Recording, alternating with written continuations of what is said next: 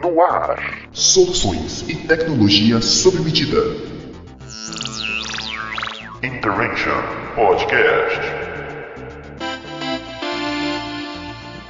Muito bem-vindos. Este é o Intervention Podcast. Eu sou o Braulio, serei o seu host hoje. Estou aqui com o Gustavo também da Intervention. Tudo bem, Gustavo? Olá pessoal, tudo bem? Tudo bem, Braulio? Como você tá? Muito bem-vindo, Gustavo. É um dos nossos grandes técnicos aqui na empresa, uma das pessoas que ralam aí para manter tudo funcionando. E hoje temos um convidado muito bacana aqui. Eu estava batendo um papo com ele anteriormente. Estamos aqui com o Danilo da Goiaspel. Olá. Seja muito bem-vindo, Danilo. Olá pessoal, é um prazer estar aqui com o Braulio, com o Gustavo. Hoje o Renato não está conosco, como sempre, nossa vida cheia de imprevistos, mas imprevistos não nos impede de trazer conhecimento e participação com vocês aqui. Danilo, obrigado por ter vindo. Eu que agradeço o convite. Conte para nós o que é a Goiaspel. O nome eu acho sensacional, eu já coloco aqui para você, confesso que o Sim. nome eu acho sensacional,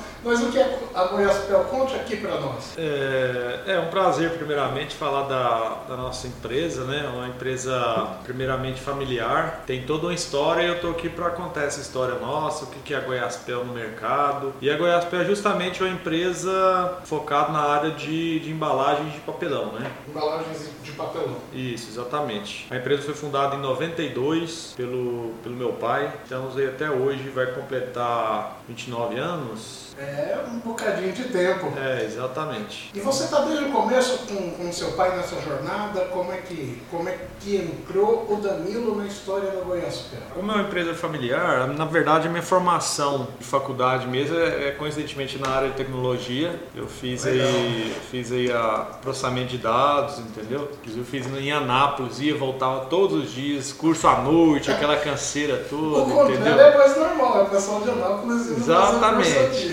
Aí como eu passei na faculdade que, que é pública lá, acabou que deu um, um crédito maior para mim e acabou que eu optei por fazer lá, mesmo tendo esse contratempo de, de deslocamento, né? E deu tudo certo, eu me formei. Na medida que eu me formei, eu fiz também na época de faculdade, fiz estágio em duas empresas. Na área de é, tecnologia. na área de tecnologia. Só que como a empresa nossa estava com um âmbito de muito crescimento e precisando aí de até mesmo de, de mão de obra qualificada, tanto da minha área tecnológica quanto também de tocar o negócio, né? É onde que acabou que eu caí para dentro lá e falei, não, vamos colocar essa empresa para crescer e assim foi. E lá em casa são três homens ou mulher, então e atualmente são, estão todos presentes lá dentro. Ou seja, oito braços aí para ajudar, né? Exatamente. E ele lá tem toda uma divisão. É, tá na parte financeira, outro comercial, outro mais ligado à produção, entendeu? E é mais ou menos por aí.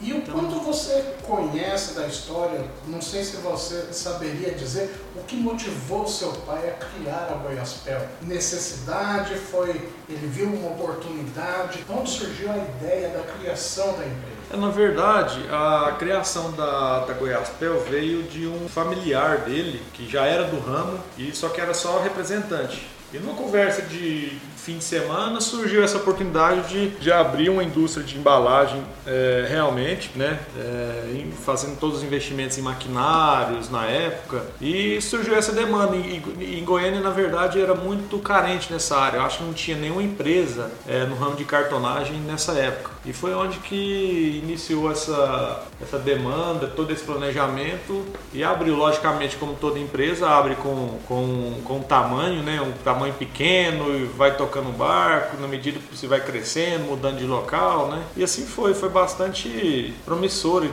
graças a Deus estamos até hoje aí, somos líder do mercado, né? Então, é, o que mais temos é agradecer a todos os clientes, né? Por isso. O maquinário, você eh, tem fabricantes aqui no Brasil isso teve que ser importado, veio de outro estado? Como é que foi isso? Na verdade, hoje, é, quando a gente se fala de maquinário, não ao contrário de todo o mercado, é tudo destinado à China. A China a gente tem, tem altas demandas de máquina com preço bastante atrativo, tem máquinas alemãs, americanas, só que a gente optou, inclusive a máquina mais moderna nossa hoje é brasileira. Brasileiro. Isso, nós optamos pelo, pelo incentivo que a gente teve nessa máquina, a modernidade dela, a gente conheceu o pátio fabril dessa máquina, tudo robotizado, questão de, de, de mecânica, então é uma, é uma máquina bastante consolidada. Então a gente optou por essa questão de, de também acesso, acesso fácil a suporte técnico. Né? Hoje eu acho que você tem que deslumbrar muito isso, porque pensa, você adquirir uma máquina chinesa e às vezes o suporte técnico dela não, não, não te salva nas horas permitidas, né, necessárias. E a gente optou por uma brasileira, mesmo tendo um alto custo mas a gente está bastante satisfeito. Prestei serviço para uma empresa há muito tempo atrás. Eram equipamentos de medição de precisão. E todo o maquinário veio da Alemanha. E nós estamos falando aí da, do final dos anos 90, começo de 2000. Os custos só de suporte para poder ligar para lá, receber orientação, pagar para virem os profissionais para cá para fazer algum ajuste, algum conserto, eram coisas astronômicas. O que eu percebi é que realmente a China, quando ela entrou na jogada de uma maneira mais pesada, ela conseguiu derrubar os custos e o mais importante, ela permitiu que os países também vissem essa oportunidade para começar a criar sua própria tecnologia. Você acredita que foi mais ou menos isso que aconteceu na, na parte de maquinário, de, de cartonagem? Ah, exatamente. Todo mercado tem sua demanda, né? Obviamente, o Brasil tem bastante leque de, de, de mão de obra qualificada, nível de automação já está tendo muito, né? Então, logicamente que mercados exteriores como a China, é, a Alemanha, por exemplo, é lógica, logicamente tecnologia de ponta, mas peca nesse sentido questão de suporte, quando tem é muito elevado mão de obra, né, hora máquina. Então acaba que a gente a gente tem máquina chinesa na verdade lá também, né, máquina de corte, corte vinco, mas a principal nossa carro-chefe que toca aí, vamos dizer, 70% da nossa demanda, a gente apostou na brasileira por justamente questão de suporte e ao mesmo tempo tecnologia aliada a isso. E não deixa nada a dever em relação às outras? Não, de forma alguma de forma alguma. Elas são bastante. É uma máquina bastante moderna, veloz, entendeu? O máximo que a gente faz são manutenções preventivas, né? Então a gente está totalmente satisfeito com essa tecnologia que a gente tem hoje é, internamente e a gente procura até fazer mais negócios com outras máquinas da, da, da região. A gente está adquirindo agora também de São Paulo. Em São Paulo vai chegar mês que vem. A gente adquiriu no começo do ano, onde ninguém apostava nessa na alta demanda no mercado e antes da pandemia a gente pediu essa, essa máquina e ficou pronta. A gente até pensou em recuar por conta que a gente assustou muito com o mercado, a baixa demanda na época que veio essa, essa pandemia, mas a gente apostou que o mercado ia voltar e já voltou, né? Está com demanda altíssima e no mês que vem a gente tem uma nova máquina no mercado. Oh, legal. O mercado de embalagens, você acredita que, assim como alguns outros mercados, como por exemplo o supermercado, mercado livre, está uma loucura, o mercado mercado de embalagens, você acha que nesse momento teve um aumento em relação ao mesmo período do ano passado? Você acha que está estável em relação ao ano passado? ou teve algum tipo de queda? O Braulio, o mercado de embalagens nesta época do ano, da pandemia para cá, aumentou assustadoramente. Até mesmo porque a, com a pandemia muita gente acaba ficando em casa. Então, assim, o, o consumo de delivery aumentou, muito, assustadoramente, para falar a verdade. Então, em números comparado a, ao mesmo período do ano passado, a produção foi de 12% a mais. Isso números da, da, da BPO, que é uma associação brasileira de papelão do lado, né, que mede o, os números a nível Brasil. Então, o consumo só tem aumentado e, inclusive, hoje a gente está faltando com, até com falta de papel no mercado, porque ninguém esperava tamanha demanda, né? E nesse período, várias várias, empresas acabaram ficando paradas sem investir no, em maquinário, sem investir em ampliação de fábrica. Então ninguém estava esperando essa, essa, esse, esse aumento de consumo. Né? E logicamente, aliado ao, ao, ao mercado de delivery, que aumentou bastante, é, veio a alta do dólar também, né? Há uns meses atrás estava um valor, agora está outro, então as empresas acabam querendo, é, priorizando exportar. Desabastece o mercado interno. Exatamente, desabastece o mercado interno, então isso vem puxada de preço, né? E o mercado fica um pouco desabastecido, e é, o, e é, é o que a gente está passando, é uma crise realmente no mercado. Você comentou comigo que houve um, uma falta de matéria-prima em decorrência desse boom de consumo. Mas Sim. essa falta de matéria-prima se deve também às exportações ou não? A matéria-prima realmente acabou no, no país porque consumo aumentou de uma maneira que não era esperado. Qual é a sua sensação? É, são, é, na verdade, é uma série de, de somatórios. É, primeiro, primeiro momento, o dólar, que acaba priorizando exportações, o aumento do consumo de, por exemplo, de carne. A China não, não consumia muita carne e o Brasil exportava X% e deu uma alavancada assustadoramente aí. Então, acabou que, às vezes, um poucos pontos percentuais na China e que de aumento de consumo lá acaba que surte um efeito monstruoso aqui pra gente no Brasil, por exemplo, né? Porque lá são bilhões de pessoas. E uma empresa especializada em embalagens, eu acredito que qualquer tipo de flutuação no mercado como um todo é afetado, porque tudo vem dentro de embalagem. Sim, com certeza. Tanto é que o, o mercado de embalagem é considerado o termômetro do mercado, né? Se você quer medir a economia do, de uma certa região ou do país, como é que o país está se comportando no mês de setembro no trimestre, segundo trimestre de 2020, por exemplo, eles vão no consumo das indústrias de embalagem. Tanto é que esse índice ele é usado até nas maiores instituições financeiras, é, por exemplo, a FGV para medir índice de inflação, índice de, de crescimento do, do mercado. E esse número também vai para o governo, né? E o governo analisa o número baseado na, nas informações que do mercado de papelão. É um termômetro. Eu não sabia disso. Exatamente. Quantas toneladas de papelão vão por mês? Só para um, um, número, assim, só para a gente ter uma ideia, ou você não pode dar esse número? Não, podemos sim. Na, na nossa empresa, a capacidade instalada nossa hoje é de aproximadamente 800 toneladas, né? Então, a nossa área é bastante grande, a gente tem até um pulmão é, dentro da nossa área para para ampliação, né, para aumentar esse volume se for o, o caso. Mas hoje a, a, a produtividade nossa está girando em torno de 450 toneladas mês. Isso é papelão pra caramba. É, muito, muito papelão. É muito papelão, porque é, hoje tudo vai em embalagem, né? Não, tudo. Exatamente. Então, assim, às vezes a pessoa, a pessoa que não conhece do mercado de papelão, associa a celulose e já pensa em papel. Já pensa só num, num papel de escrever, num caderno. O papel higiênico. É, às vezes não sabe nem o que é um papelão ondulado. Aí fala, ah, são as caixas de papelão que, né, que vai para as indústrias, que abastece, que abastece os supermercados, vai para a casa do cliente, entendeu? Então é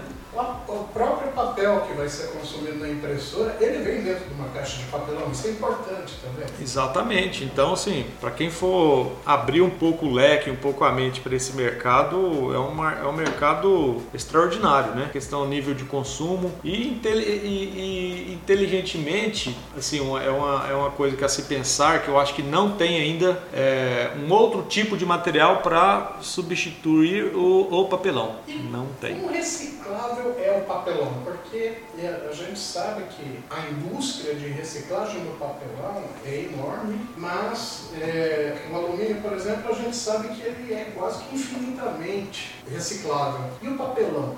Uma, vamos colocar, da, da matéria-prima virgem, essa matéria-prima ela consegue retornar ainda quantas vezes na forma de embalagem? É o seguinte, o papelão tem, tem dois segmentos, que seriam os papéis crafts, que são é, oriundas do, da celulose em virgem, né? Que seria a fibra longa. Pega uma fibra longa que seria uma, uma ele vai ele é destinado para produzir papel craft, que é mais específico para a área de alimentação. Eu é... imaginei embalagem de pizza na hora. É, na, na verdade é o que todo mundo se engana. O mercado de pizza, por questões de preço, a maioria das pizzarias não exige qualidade alguma, não exige papel craft, até mesmo por conta de fiscalização, é, e acabam que a, essas pizzarias acabam não, não tendo o, a qualidade correta da embalagem, justamente por causa do preço. Então é muito natural você ver pizza aí chegando em caixa de, de papel reciclado, por exemplo, entendeu? Que, que reciclou várias vezes, né? Não necessariamente sofrer a higiene que deveria sofrer. Exatamente, porque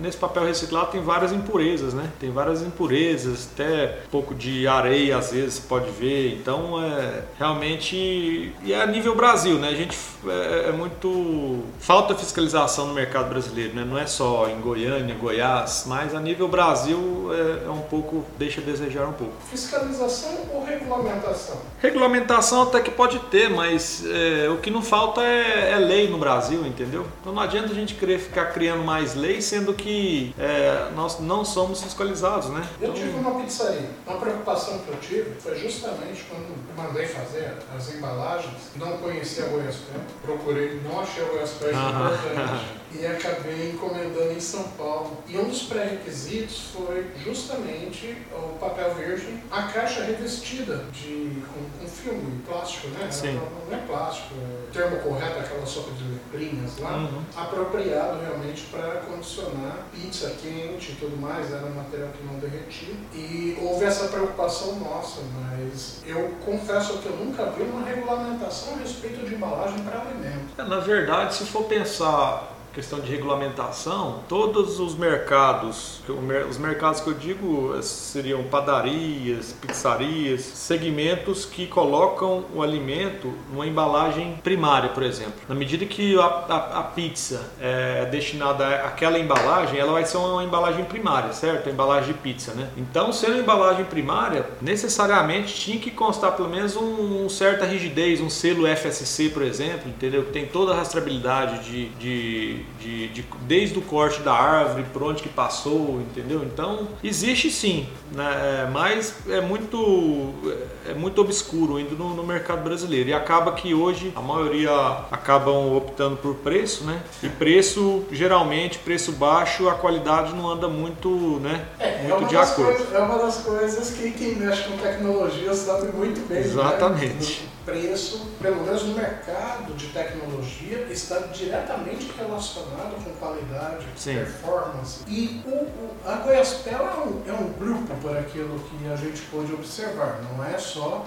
a indústria de embalagens. Tem outros eh, ramos aí de, de atuação. É, a Goiaspel é uma das empresas do ramo, né? E paralelamente a ela a gente tem a Eucaflora, que é do lado, é, é, nós trabalhamos mais na parte florestal, plantios e manejos do, de eucalipto, né? E Para celulose. não, já não. é, é, nessa parte da, da, da nossa empresa, a gente destina eucalipto para a produção de biomassa, que seria os cavacos, né? Cavacos que são, são biomassa que serve de alimentadora para as caldeiras dessas grandes indústrias, né? Então, e a gente está bastante forte também nesse segmento, né? Desde o corte da floresta e até a, a, a, a moagem ou a picagem do, dessa toda a árvore assim, né? Pega uma árvore inteira, por exemplo, e, e tritura, moe, já carrega na- na- nas carretas e já, já destina já para as grandes indústrias, né? Porque hoje, an- antigamente seria lenha, né? Então hoje tá, o mercado está totalmente virando para cavaco. São, cavaco, é, para quem não conhece, é como se fosse eu,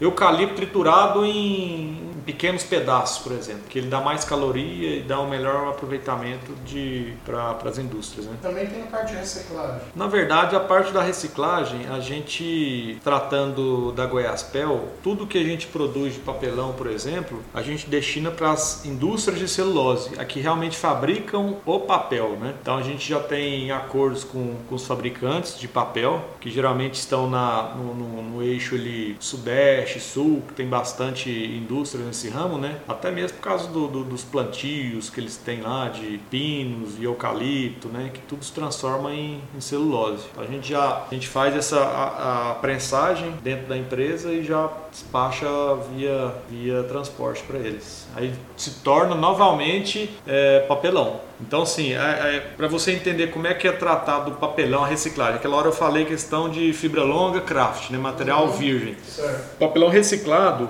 a questão da sustentabilidade dele, ele é algo que não, não se compara a nenhum outro produto, porque na medida que eu produzo um papelão, por exemplo, imprimo a caixa de uma, uma logomarca no cliente, na caixa, e essa caixa vai para o mercado, e vem os catadores de, de lixo e acaba coletando essa mercadoria e volta também novamente para as indústrias, né? Faz o papel e tudo mais, e o papel é reaproveitado até sete vezes, então ele fica até sete vezes girando ali no mercado, se tornando papel novamente. Então é, um, é, é algo.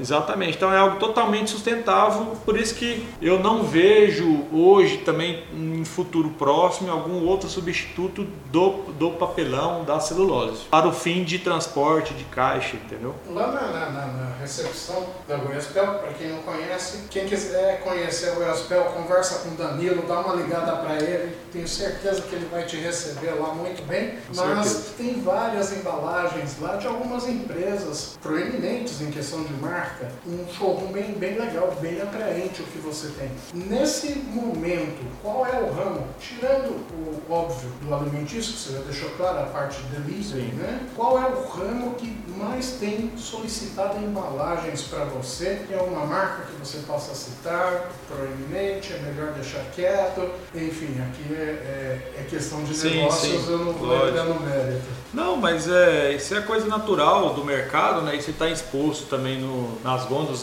das prateleiras, porque é, todas as caixas que, que nós produzimos, a gente logomarca a, a, a, no fundo da caixa justamente para criar essa rastreabilidade se caso o cliente tiver alguma, alguma avaria de, de transporte, mas essa caixa foi feita por nós, né? Então lá é logomarcada lá com a logomarca da Goiaspel, com o selo do dia, a hora que foi produzido, tal máquina, justamente para a gente criar essa rastreabilidade. Então o mercado é todo aberto e realmente temos grandes clientes aí na, na nossa vitrine, né? São quase 30 anos aí de mercado, né? Então o que nos falta, o que não nos falta são referências no mercado, né? Então hoje a gente produz, é, além das das empresas de alimentação, mas o segmento é muito abrangente, né? desde, desde de indústrias para bebidas, confecção. Goiânia, por exemplo, tem um polo é, muito forte de confecção, é, caixa para peças, cosmético, indústria de limpeza. Então a gama é muito grande, mas com certeza a, a área que, que hoje está mais fortalecida assim, no mercado, que mais cresce é de, de alimentação e bebidas são bastante promissoras. Seja, você vai lá comprar sua caixinha de cerveja, aquela caixinha. Exatamente. tá no papelão, né? Tudo é, chega é no papelão. papelão é. Diferente da Coca-Cola que vem numa embalagem plástica, Isso, a exatamente. cerveja vem na caixinha de papelão.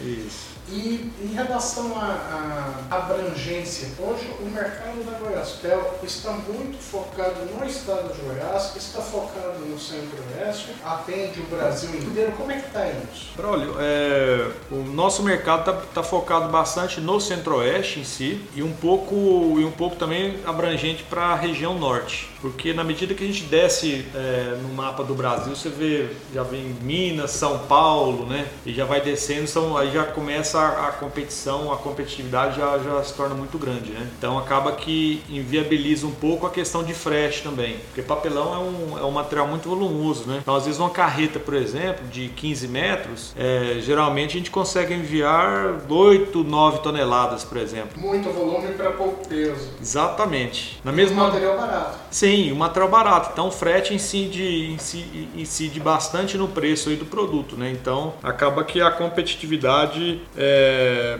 de, desfavorece um pouco por conta do frete. Mas, mas a gente tem cliente no, no sul, sudeste também, mas o ponto forte nosso, questão de, de área de abrangência e competitividade do mercado é centro-oeste, Brasília, a gente tem uma atuação forte em Brasília e na região norte também que é mais carente, né? A região norte é carente, tem poucas fábricas, né? Então a gente manda muito para lá. E essa parte mais encostada de Minas, aqui com, com, com o estado de Goiás? Porque Minas está pertinho, né? Sim. E, só que Minas também é um dos, um dos produtores de celulose grandes do Brasil. Exatamente. Minas também consome bastante ou não? Já, ela já se foca mais no mercado sudeste? Sim, não, Minas, com certeza, ela tem muitas fábricas também, né?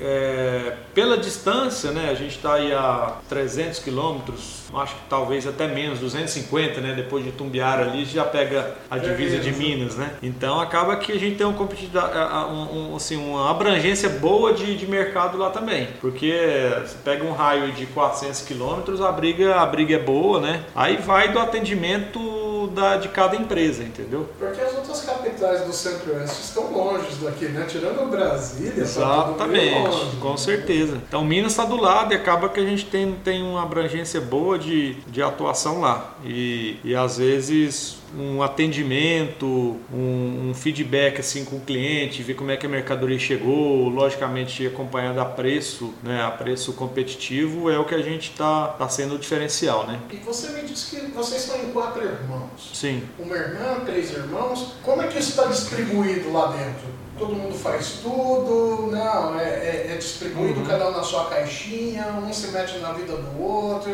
Conta, porque uh, eu já tive empresa com família e fácil nunca é ter uma empresa, de qualquer jeito, nunca é fácil. Mas como é que rola esse lance familiar aí? Como é que fica a divisão de tarefas e até mesmo o convívio de vocês? É para começar realmente empresa familiar para dar certo, tem que ter bastante maturidade, saber respeitar primeiramente né, o espaço de cada um. Logicamente, sempre tem às vezes uma faísca aqui, uma ali, né, às vezes em alguma reunião, né? Normal, principalmente porque é família. É, exatamente Exatamente, entendeu? Mas não deixa de, de ser alguma coisa saudável também, porque tem situações que a gente reúne de semanais ou quinzenalmente para definir algumas estratégias, algumas tomadas de decisões e sempre tem uma, um ponto divergente de um, de outro, mas tudo é resolvido com muita conversa, com, muita, com muito profissionalismo, né? Então a gente deixa o lado familiar um pouco de lado. Cada um com seu conhecimento e experiência, cada um é, dá o palpite para a gente tomar a melhor decisão. Mas mas atualmente, falando sobre a questão da divisão de tarefas, eu acho que tem que, tem que haver divisão de tarefas, divisão de áreas, né? Porque senão acaba que um toma decisão em área do, do outro, então acaba que isso não fica uma, uma coisa muito saudável, né? Mas eu mesmo atuo na área, eu atuo na área comercial e compra de insumos, por exemplo, insumos de matéria-prima, papelão do lado e outros, outras, outros mix ali. Os outros dois irmãos também, um está focado mais comercial, mas ligado direto aos vendedores, fazendo feedback, recebendo reclamações é, e alguns, algumas coisas que vêm agregar para a gente aumentar o volume de venda, né? estratégias, reuniões comerciais, isso é mais com, com ele. É, e um outro, mais velho, está mais ligado à produção e à parte de manutenção. Ele é focado mais em números de produção, é, número de produção e questão de, de manutenção de máquina. E a minha irmã, que é a caçula, ela está mais na parte financeira. Lida com fechamento de caixa, acompanhamento de pagamento de boleto, contas a pagar, receber, né? E no mais, é, meu, meus pais ainda estão presentes na empresa, mas logicamente não não tão frequente assim na, na, no quesito execução mesmo do, né, do negócio então ele está lá mais para ver como é que tá as coisas e participa das reuniões também e participa do financeiro e essa, essa é a divisão nossa da empresa. Tá, tá, tá. Estamos bem até hoje e no, eu acho que no, logicamente alguma discussão tem, mas é coisa natural, né? Ah, você a, a, festa de fim de ano continua acontecendo. Continua normalmente. Se, se, não afetou a família, é ótimo para os negócios. E mão de obra, Danilo, porque a gente está falando de uma indústria bem específica, um material que quem não conhece acha que é, é uma coisa é, simples de lidar, mas nós sabemos da complexidade que é, é criar uma embalagem, manter essa embalagem, manipular essa embalagem. Ou seja, você precisa ter profissionais preparados para lidar com esse material num mercado que não, não tem tanta disponibilidade, pelo menos na nossa área aqui de tecnologia, a gente percebe uma certa carência de profissionais. Como é para você encontrar profissionais hoje para trabalhar na indústria indústria de embalagem? A gente tem, a gente investe bastante em treinamento, né? Na medida que a gente tem aqueles funcionários chaves em maquinários específicos, a gente costuma fazer treinamentos não só com esse encabeçado da máquina, que seria o, o chefe responsável da máquina, e com outra, outras pessoas também, no mínimo duas, no, no mínimo duas, de duas a três. Justamente quando se ele houver a, a vier a faltar, a gente tem essa, essa reposição imediata e nada para. Tem backup. Exatamente. Principalmente da tecnologia, né? Por parte de vocês. Eu acho que tem que ter. É, é, é, o que a gente, é o que todo mundo tem que pensar, né? Porque ainda mais nessa época, por exemplo, pandemia, pegou Covid, é, fica 15 dias afastado e como é que sua empresa vai parar por conta de ficar 15 dias, né? Tem que ter alguém para substituir. É, exatamente. E nessa parte de operação a gente tem, tem mão de obra qualificada, treinada internamente, e a parte de manutenção que é um pouco carente quando a gente realmente depende da, dos fabricantes das máquinas, né? Que aí tem algum software que só eles que, que mexem quando, quando aparece algum problema, parte de automação específica, aí você tem que conectar via remoto ou tem que fazer o deslocamento até, até a nossa empresa, né? Uma coisa que eu também percebi é que você tem toda uma infraestrutura de arte, né?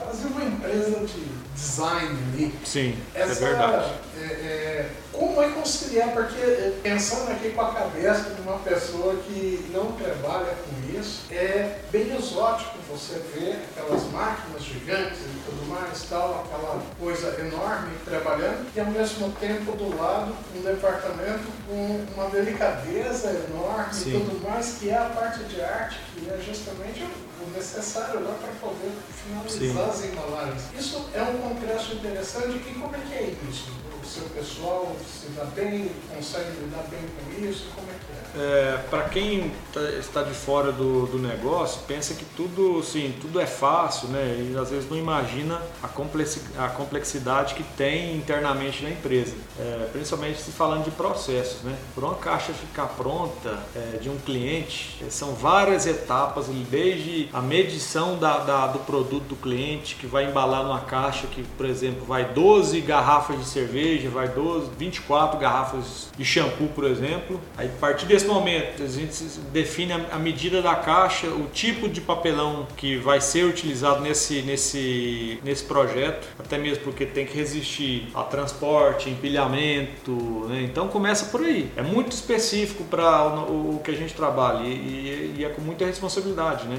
Porque você, a gente deixando de entregar embalagem para o cliente, ele para literalmente a fábrica, para de faturar. Né? Então é uma, realmente é uma, é uma responsabilidade muito grande desde o início de um projeto, passando pelo, pelo departamento de arte, que tem toda a criação do layout, a partir da logomarca do cliente, né? definir todos os dizeres, marcadores, código de barras. É, então, sim, é, são todos processos que têm que ser feitos com quase 100% de precisão, porque um desses processos falhando, por exemplo, não adianta nada o vendedor é, fazer uma execução de um projeto bem feito, de medição de caixa, material bem feito, ah, o departamento de arte é, criar um layout bacana, aí o operador de máquina, por exemplo, às vezes imprime de forma falha, ou com borragens na escrita, ou a cor não condizente com o layout. Então tudo isso vai por água abaixo, todo, uma, todo um projeto que nasceu tem que ser bem feito, né? Porque é falha vem, vem refletir negativamente. E o material é perdido. Exatamente, totalmente perdido, porque à medida que a gente trabalha com material específico, não adianta eu querer vender essa caixa para outro cliente. Já está com o logomarca, e aí? E a medida é específica, o papelão é específico. Então é um negócio muito criterioso, né? Não é qualquer não é eu pegar um produto que, ah, vou comprar, eu mexo com água mineral, boto na prateleira e vendo, né? Não, material muito específico e a responsabilidade é muito grande. Uma curiosidade minha, aproveitar que a gente está com um especialista aqui, né? Sim. É, eu trabalhei num atacado voltado só para produtos de limpeza e higiene pessoal. Ou seja, embalagem de papelão era o que existia lá. Sim. Não tinha outro tipo de embalagem. Chega lá. tudo em caixa lá, né? E toda a caixa vem com as instruções do como você deve montar no pallet e quantas camadas pode ter de altura. Quanto é, é, é de sobra existe? Porque, lógico, você tem que ter uma, uma certa é, segurança. Então, por por exemplo, ali nas instruções estão dizendo que seis caixas é seguro. Na prática, quantas caixas de altura seria seguro caso esteja marcado seis? É o dobro, é 50% a mais? É seis mesmo, não coloque mais, pelo amor de Deus? Como é que é isso? É, na verdade, isso é uma, isso é uma parte bem técnica mesmo. É, isso aí na elaboração do projeto de uma caixa, isso tem vários, é, várias variáveis para definir qual gramatura da caixa é, é, a ideal, a altura da caixa, é, o, o tipo do produto que vai dentro da caixa, a umidade do ar, a umidade do ar também é, ela, ela, ela é significativa. Porque muda, muda toda a performance. Exatamente. Tanto é que as,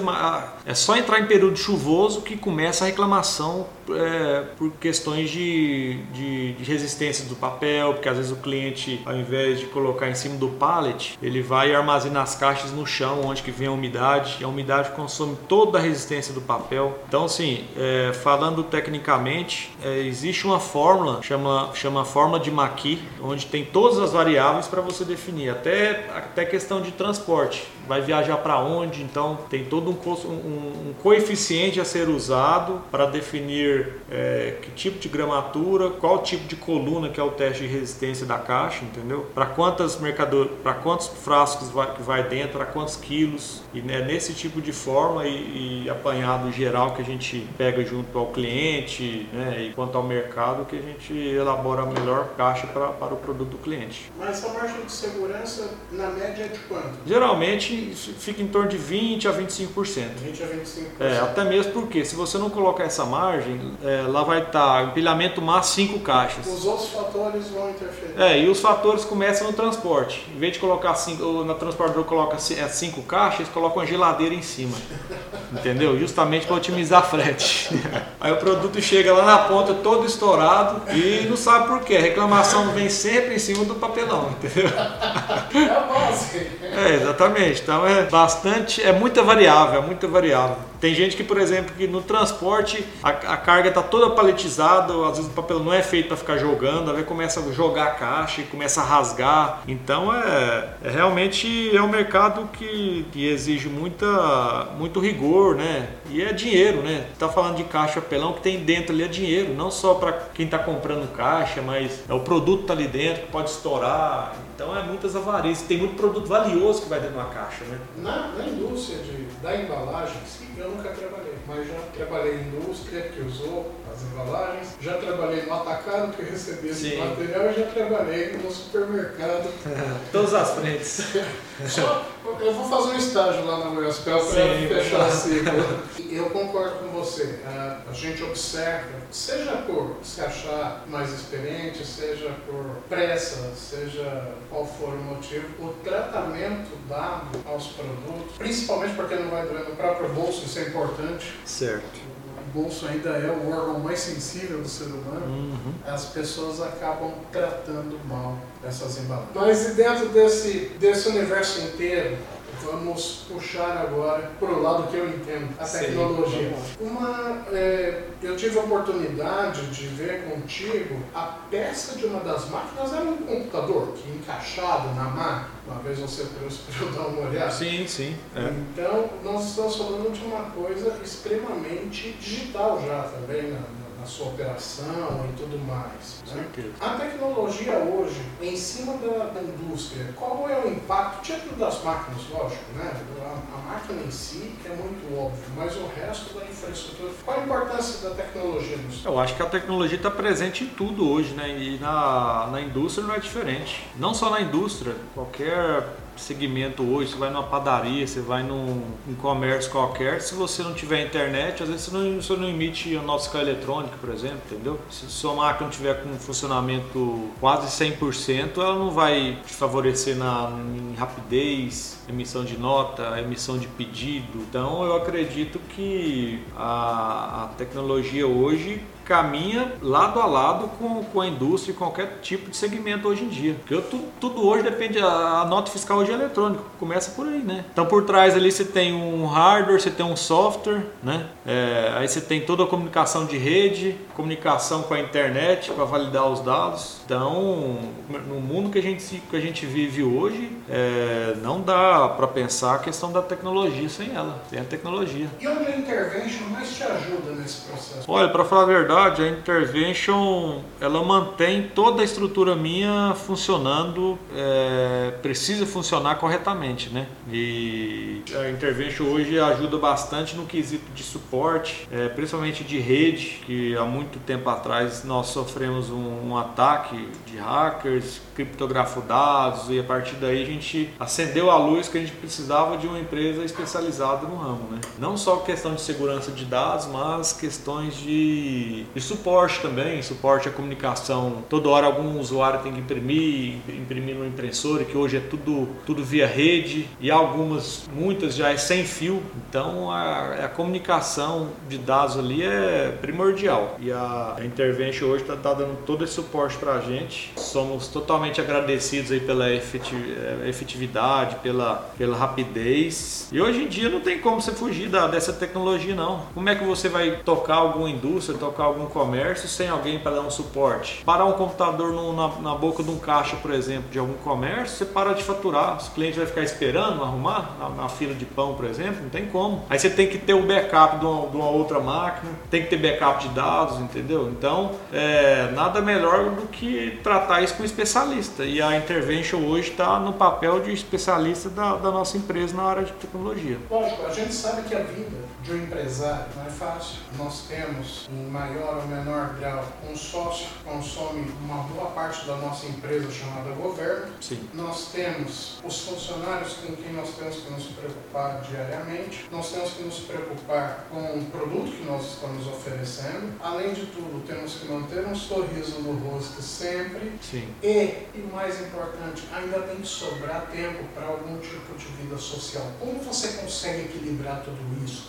família, é, é empresa, é, é, a vida social. Você está com uma filhinha nova, Sim. linda, diga-se de passagem. Como é que você consegue manter todos esses pratinhos rodando sem enlouquecer? Pelo menos daqui parece é, que não enlouqueceu ainda. É, eu acho que é, todo gestor hoje precisa levar toda a empresa, seja lá a empresa, os estudos, da melhor forma possível, né? Eu acho que a gente tem que aliar hoje com aliar toda essa correria do dia a dia com descentralização. Não adianta você pegar todas as coisas para você querer fazer, entendeu? E que as coisas não vai dar certo. Acaba que você vai ter um estresse, você vai sofrer um, um, infarto. um infarto qualquer dia desse. Então, sim, eu acho que hoje a, a, você tem que centralizar, terceirizar, não é isso? Como nós terceirizamos a área de tecnologia pra, para intervention. Então, sim, começa por aí. O segredo é saber delegar. Exatamente, você delegar, você delegar a questão de, de, de, de tarefas para pessoas competentes, né? E aliado a isso, você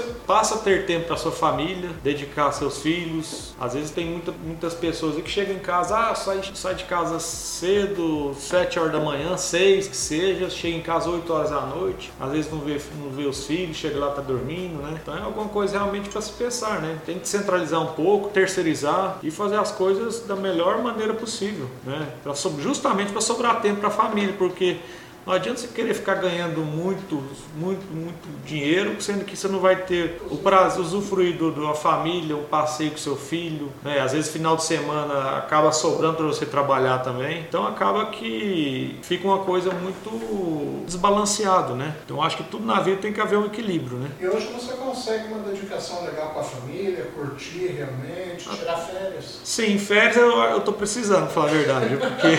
Somos dois. Exatamente, porque porque nessa correria que está o dia a dia aí, né? E é, realmente a gente está tá devendo um pouco de tempo para descanso, para lazer. Mas eu, eu faço questões de, de, às vezes, mesmo sendo corrido, praticamente almoço todos os dias em casa. Caso eu chego lá, fico uma hora e meia que seja, fico um pouco com meu, meus filhos, né? Ver alguma coisa que tem que, tem que fazer internamente, para até mesmo de compra e tudo mais, que às vezes a esposa também trabalha e para ela também não é fácil, então acaba que nesse meio tempo eu, eu consigo conciliar questões de, de casa também, aliado ao trabalho e sobrando tempo para a família, né? Mas a esposa não trabalha na Goiaspel? Não, a, a, esposa não. Só, o, só os irmãos e, o, e sem as esposas mesmo. Cada um tem seu emprego e tudo mais, então acho que não misturar muito casamento, Sim. misturar com dentro do trabalho, eu acho que. eu acho que fica pesado. É, eu acho um pouco pesado, exatamente, entendeu? Eu acho que tem que haver uma, separação, pelo menos é o, é o que eu penso, assim. Mais alguma coisa que você queira nos contar, Danilo? O microfone é seu. É, não, eu acho que foi uma experiência boa de estar aqui falando da, da Goiaspel, né? Falando de toda essa vida, essa etapa aí da nossa empresa, como funciona um pouco do negócio, porque muitas,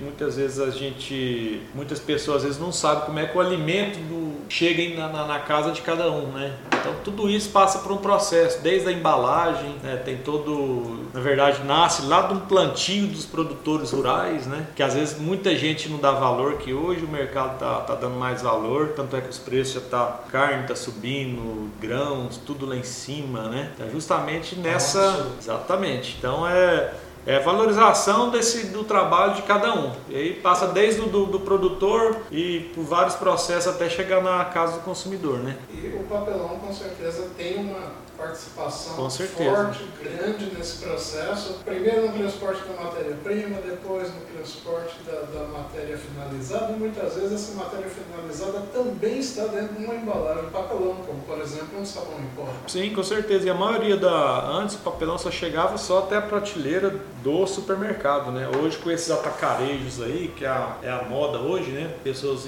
trocando supermercado por, por atacado, um atacado com varejo, atacarejo, né? Então acaba que o papel papelão é, ocupou um pouco o lugar da gôndola também, entendeu? Porque a pessoa vai lá e pega, em vez de comprar um produto, compra seis. Então, e da sacolinha.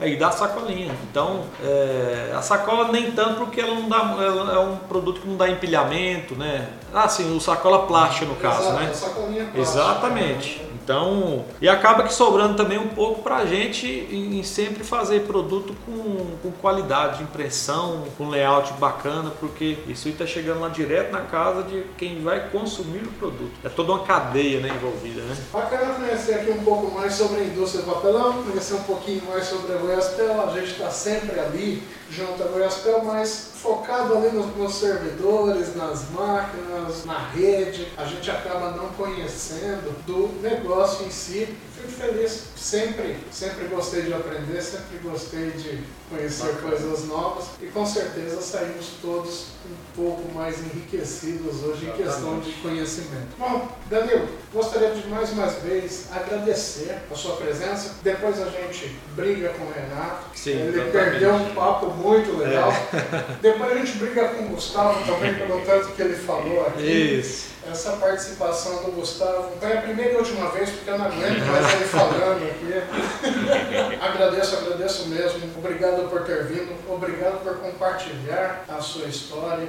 a sua experiência aqui conosco. Eu que agradeço, Braulio, Gustavo, e é uma pena o Renato não ter não estar tá participando, né, mas foi por um motivo específico, né? Mas em breve a gente faz outra, outra puxada de algum outro tema, e eu que agradeço novamente a parceria com vocês. Estamos aí para outra oportunidade também. Bom, gente, esse foi um papo aqui com o Danilo. Quem não conhece, por favor, abra o site goiaspel.com.br. Vocês vão conhecer um pouquinho mais sobre a empresa. Mais uma vez, Estamos aqui mostrando que empreender em Goiás vale a pena, é legal, muita gente bacana. Danilo, nosso querido convidado, muito obrigado.